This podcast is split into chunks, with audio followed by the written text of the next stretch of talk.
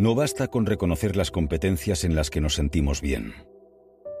Hay que saber controlarlas, y eso solo se consigue dedicándoles muchas horas de trabajo y de estudio. Cuando decimos que una persona tiene talento, nos referimos a que tiene facilidad para hacer algo. Pero tener facilidad para hacer algo no significa ser experto en ninguna disciplina. El expertise, el dominio de cualquier cosa, solo se consigue a base de horas de estudio y práctica continuadas, acompañadas de la reflexión para la mejora constante. Es fundamental tener una sana tensión de aprendizaje en la que nunca se deje de estudiar, formarse y buscar mentores. Como apuntaba cierta vez Tom Peters, otro personaje de esta misma obra, las organizaciones excelentes no buscan la excelencia, sino la mejora continua. 2. Desaprender la mayor parte de las cosas que nos han enseñado es más importante que aprender. Con bastante frecuencia, lo que nos impide avanzar en la vida no es lo que desconocemos, sino lo que creemos que sabemos y es falso. Todos razonamos y razonar no es malo. El problema es que razonar siempre parte de unas creencias, y muchas veces esas creencias son falsas. Por eso, toda creencia, sobre todo si es limitante, debería ser revisada cada cierto tiempo. Como dice el propio Eduardo Punset, para nuestro cerebro es mejor que nos cuenten una historia consistente que una historia verdadera. No queremos saber la verdad de nada, Queremos saber aquello que nos satisface. Nuestro cerebro se resiste a cambiar la imagen que tiene del mundo. Por eso es tan difícil convencer a la gente de que está equivocada. De todo ello se desprende una conclusión. Para desaprender y así poder volver a aprender, hay que tener una cierta actitud de humildad. Actitud que evita que seamos presa del orgullo que nos lleva a aferrarnos a paradigmas antiguos y quedar así estancados. 3. La felicidad es la ausencia de miedo. Por eso la felicidad está relacionada con ganar control en la vida. Y ganar control en la vida pasa por ser capaz de controlar nuestros miedos.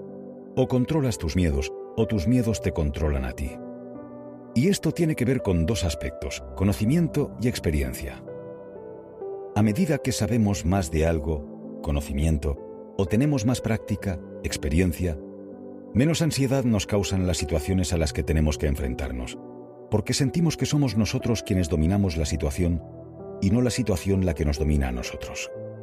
Ganar control en la vida no significa que uno esté de vuelta de todo, sino que con independencia de lo que ocurra, uno siente que tiene las capacidades y recursos internos para hacer frente a esa situación y gestionarla con eficacia.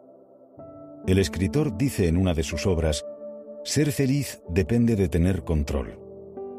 Estamos descubriendo ahora que lo que produce felicidad no es tanto el dinero, el disponer de poder adquisitivo, como el tener sentimiento de control sobre nuestras vidas. 4. La felicidad está escondida en la sala de espera de la felicidad. O dicho con otras palabras, somos nuestras ilusiones. La felicidad está relacionada con disfrutar mucho de lo que se tiene mientras se avanza hacia nuevos retos saboreando el trayecto. Hoy día ya sabemos que lo que más placer produce es la sensación de lucha positiva, el conocido estado de flow que experimentamos cuando trabajamos en un proyecto retador que nos apasiona. El placer no está tanto en la meta como en el viaje. Es lo que se conoce como el circuito de búsqueda. Eduardo Punset lo explica bien al hablar de su perra pastora me fijé en que iniciaba una danza alucinante en cuanto me veía dar los pasos que, como bien sabía ella, conducían a que le diera su comida. Saltaba y movía la cola, era feliz, desbordaba entusiasmo. Pero una vez con el plato delante, se tendía en el suelo y toda esa danza terminaba.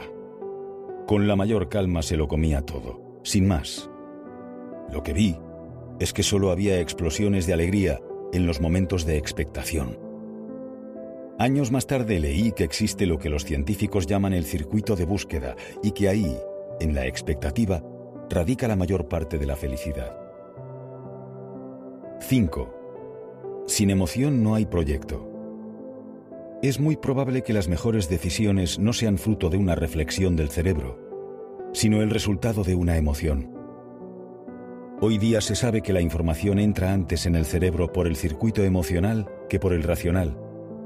Se conquista por el corazón y se argumenta por la razón. Primero conmueve y después convence. Emoción y razón deben estar alineadas. Otra cosa no produce réditos sostenibles. Pero la segunda sin la primera no permite ni siquiera despegar. Cuando lo emocional se obvia, lo racional está condenado al fracaso. Por eso los grandes líderes saben dar un gran sentido al trabajo de las personas. Saben transmitir que lo que hacen es muy importante. Saben vender un futuro ilusionante y con propósito. Antoine de Saint-Exupéry, autor de El Principito, lo expresó así de bien. Si quieres construir un barco, no empieces por buscar madera, cortar tablas o distribuir el trabajo. Evoca primero en los hombres y las mujeres el anhelo del mar. Teóricamente el ser humano es el ser racional por excelencia y sin embargo es la especie más emocional. Un 99% de las cuerdas cerebrales están ocupadas por las emociones y solo el 1% por la razón. 6. Ninguna de tus neuronas sabe quién eres, ni le importa. Lo que una persona cree determina lo que piensa, y como una persona piensa, así actúa.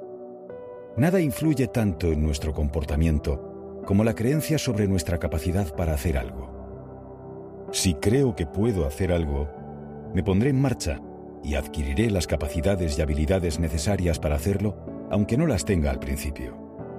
Y si creo que no puedo hacer algo, no me pondré en marcha y no adquiriré las capacidades y habilidades necesarias y me mantendré en el punto de partida. Actuamos según nuestro autoconcepto, en función de cómo nos vemos a nosotros mismos. Cada persona vive según su propia historia. El hombre es una expresión de sus creencias, decía Quimby, maestro de las leyes mentales y espirituales. Pero las creencias no son innatas, sino aprendidas. Y como tal podemos reemplazarlas. Nos hemos creído lo que nos han dicho sobre nosotros desde pequeños, básicamente en los seis primeros años de nuestra vida. Y esa identidad marca nuestro devenir porque determina nuestros pensamientos, comportamientos y resultados. Solo en la medida que trabajemos nuestro autoconcepto, cambiaremos nuestra vida. 7. Hoy no se puede ser pesimista, porque cuando miras atrás, cualquier tiempo pasado fue peor.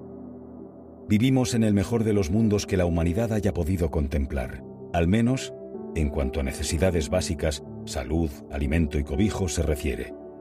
Sin embargo, mientras que objetivamente estamos mejor que nunca, subjetivamente, nos encontramos muy insatisfechos. Y ello es debido a que vivimos con un exceso de expectativas. Una portada de la revista Time titulaba ¿Y por qué si estamos tan bien nos sentimos tan mal? La explicación está en que la percepción del bienestar es diferencial, no absoluta. El bienestar es la diferencia entre lo que esperaba y lo que tengo. Hay épocas de la historia en las que se esperaba muy poco y por tanto las expectativas se podían satisfacer con más facilidad. Ahora ocurre lo contrario. Se nos ofrecen a cada instante infinidad de posibilidades y como no podemos satisfacerlas todas, nos sentimos defraudados. La frustración no procede de la necesidad, sino del exceso de expectativas. Por lo tanto, nuestra primera actitud ante la vida debería ser de agradecimiento. Ser agradecidos no significa ser conformistas, sino saber disfrutar de todo lo que se tiene para a partir de ahí construir algo mejor. Decía el filósofo José Antonio Marina, uno de los grandes retos para la educación está en enseñar a disfrutar de lo que se tiene. 8. Si no tienes jefes, tienes muchas más posibilidades de ser feliz que si te mandan. La felicidad está muy relacionada con la libertad porque la libertad es la posibilidad de ser uno mismo, de ejecutar con autonomía nuestras decisiones, y sin jefes siempre hay alguien a quien rendir cuentas, el grado de autonomía es mayor. Daniel Pink lo explica bien en La sorprendente verdad sobre qué nos motiva, donde cuenta que más allá del dinero como motivación extrínseca e higiénica, por debajo de un nivel desmotiva, pero por encima de ese nivel ya no es suficiente. Los tres elementos que guían la motivación son la maestría, dominio de una tarea, la autonomía, deseo de dirigir nuestras vidas, y el propósito, el anhelo de hacer algo que revierta en terceros. Centrándonos en la autonomía, todo el mundo quiere saber que su trabajo es el resultado de su esfuerzo. Cualquier persona quiere opinar, aportar, sugerir, en definitiva dejar su huella.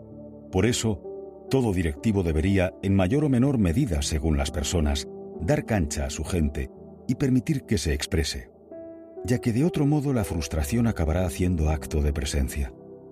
Una persona solo lo da todo por algo cuando lo percibe como algo propio.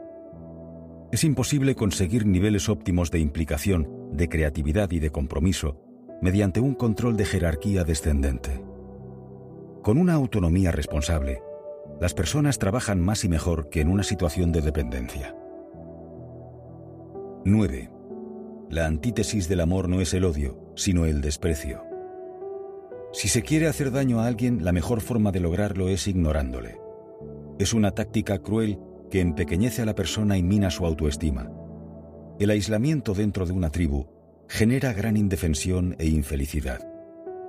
La soledad emocional genera una tendencia al pesimismo y los pensamientos negativos, y de ahí a la depresión, el trecho es escaso. El aislamiento autoimpuesto o provocado por terceros produce mucho dolor. El filósofo Aristóteles afirmaba que el hombre solitario o es una bestia o es un dios. El resto necesitamos de los demás. La psicoterapeuta y escritora Erm Trota explica en El Consuelo, tenemos un cerebro social y para sobrevivir nos necesitamos los unos a los otros. Compartiendo los estados emocionales de otras personas, nos sentimos directamente concernidos y se despiertan en nosotros la simpatía y la compasión que nos mueven a la acción. 10. Para vivir plenamente, encuentra esa actividad que te hace vibrar, que te apasiona. Dedícate en cuerpo y alma a practicar. Conviértete en un experto. Nunca dejes de aprender y luego comparte este don con el resto de seres que te rodean. Eso no es otra cosa que estar en flow, término acuñado por Mihai Csikszentmihalyi, profesor de psicología de la Universidad de Claremont, California, y del que habla con detenimiento en su libro Fluir. Flow, una psicología de la felicidad. Aquí constata con evidencia empírica que los momentos de mayor felicidad que vivimos las personas se producen en el trabajo. Según cuenta, se recogieron más de 100.000 momentos de felicidad personal de muchos voluntarios. Curiosamente, la mayor parte de estos momentos tuvieron lugar mientras las personas estaban trabajando y no en sus ratos de ocio. Al ser preguntados sobre esa sensación de placer, la describieron como un estado de experiencia óptima en la que vivían con gran creatividad, concentración y placer aquello que estaban haciendo. Es decir, fluían con la tarea, una sensación en la que el arquero, la flecha y la diana son uno solo. Según apunta el propio Eduardo Punset, lo importante es que las tareas donde surge ese flow son aquellas en las que haces algo que tiene sentido, que implica tus cinco sentidos, todo tu cerebro. Da igual lo que sea, desde escalar una montaña o jugar al ajedrez, hasta cuidar de un amigo o hacer investigaciones científicas. Ahí está la felicidad. No en el ocio, en el no hacer nada, sino en ciertas actividades de gran exigencia que nos obligan a concentrarnos. Por ejemplo, viendo la televisión normalmente no se está en el flow. Leyendo es bastante probable que sí. Os pido un favor. Que me sigáis en mi canal de YouTube Mente-Presocrática. Para seguir en el camino del desarrollo personal